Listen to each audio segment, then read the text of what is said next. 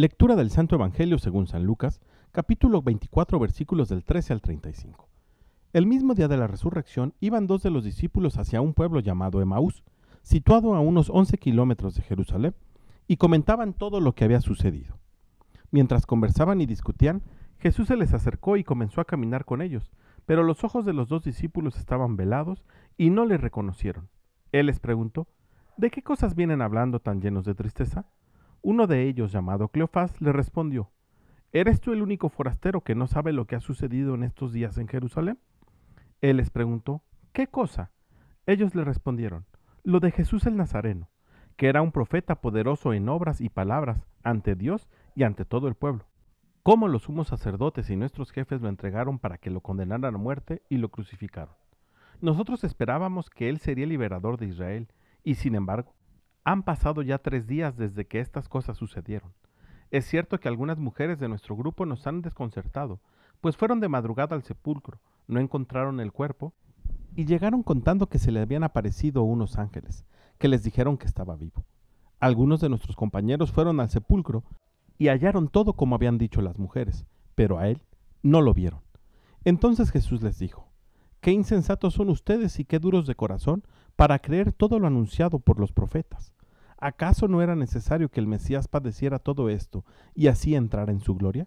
Y comenzando por Moisés y siguiendo todos los profetas, les explicó todos los pasajes de la Escritura que se referían a él. Ya cerca del pueblo a donde se dirigían, él hizo como que iba más lejos, pero ellos le insistieron diciendo, Quédate con nosotros porque ya es tarde y pronto va a oscurecer.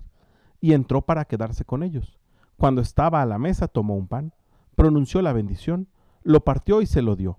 Entonces se les abrieron los ojos y lo reconocieron, pero él se les desapareció. Y ellos se decían el uno al otro, con razón nuestro corazón ardía mientras nos hablaba por el camino y nos explicaba las escrituras. Se levantaron inmediatamente y regresaron a Jerusalén, donde encontraron reunidos a los once con sus compañeros, los cuales le dijeron, De veras ha resucitado el Señor y se le ha aparecido a Simón. Entonces, ellos contaron lo que les había pasado por el camino y cómo lo habían reconocido al partir el pan. Palabra del Señor. El Evangelio del día de hoy nos presenta una realidad por la que muchos de nosotros en alguna ocasión hemos o estamos atravesando.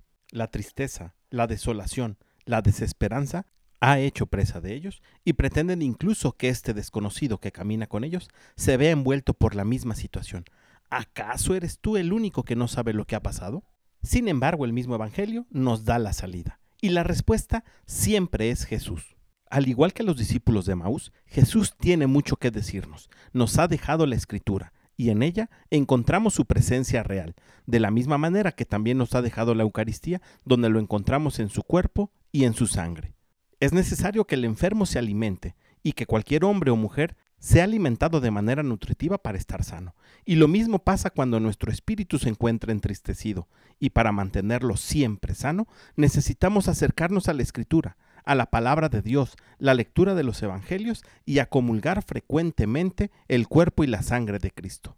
Dejemos que Jesús nos explique las Escrituras, pero acerquémonos a ella. Dejemos que Jesús parta para nosotros el pan, pero comulguemos.